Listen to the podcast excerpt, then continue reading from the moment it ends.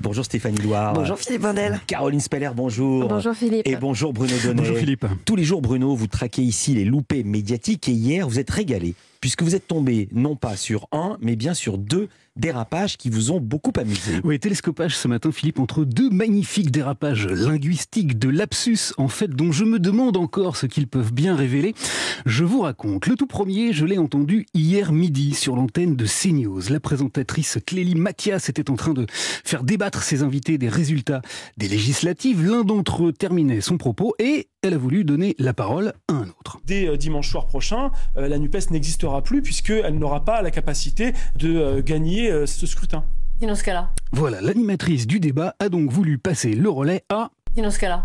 Alors Dino Scala, les médias ont beaucoup parlé de lui ces derniers jours, mais savez-vous précisément qui est Dino Scala. Dino Scala, c'est euh, ce père de famille qui a caché son jeu pendant près de 30 ans. C'est un homme qui a caché son jeu. Allons bon. Alors, est-ce un homme euh, politique qui a fait croire qu'il était de droite et qui euh, finalement a rallié la gauche? Eh ben, pas tout à fait. Dino Scala, 61 ans, est accusé de 56 viols et agressions sexuelles en France et en Belgique. Eh oui, Dino Scala est en fait un horrible personnage qui a commis la bagatelle de 56 viols. Ce qui lui a d'ailleurs valu le, son surnom de violeur de la Sambre.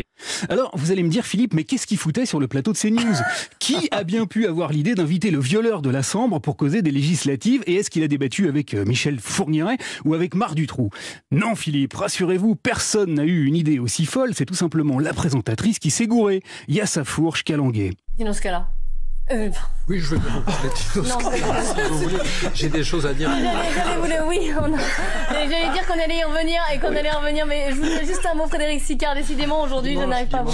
Son invité s'appelait Frédéric Sicard, un avocat du barreau de Versailles, mais l'animatrice avait tout simplement en tête la suite de son émission, puisqu'après les législatives, elle devait enchaîner avec un plateau consacré au fameux Dino. Dans un instant, nous allons parler du procès de Dino Scala, donc le violeur de la Sambre qui euh, a repris, et on sera sur place voilà, elle avait donc tout simplement un train d'avance. Le second lapsus, à présent, je l'ai découvert hier soir sur France 2. Anne-Sophie Lapix y recevait Jean-Luc Mélenchon, l'aspirant Premier ministre, réjoui des résultats de sa formation. Il a appelé les électeurs à voter massivement dimanche prochain. Et puis, et puis il a évoqué Marine Le Pen et il a dit ceci. S'il y a des fachos qui ne sont pas trop fâchés, mieux vaut qu'ils votent pour nous que de rester à la maison ou de voter pour elle, ça ne sert à rien.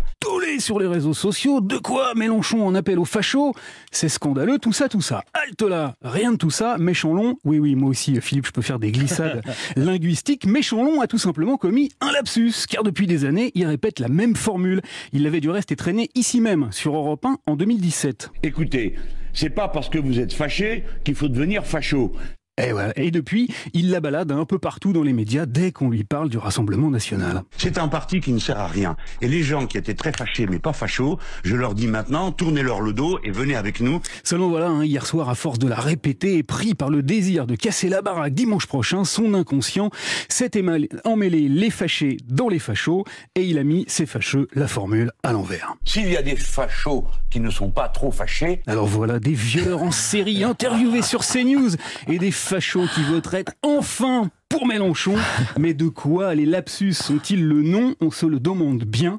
Où on comprend, Philippe, que l'inconscient joue des tours à tout le monde, y compris aux héros de l'info, fichus, fâchés, avec leur face cachée. Merci beaucoup, Dino. Merci, Bruno Donnet. J'ai fait exprès, évidemment.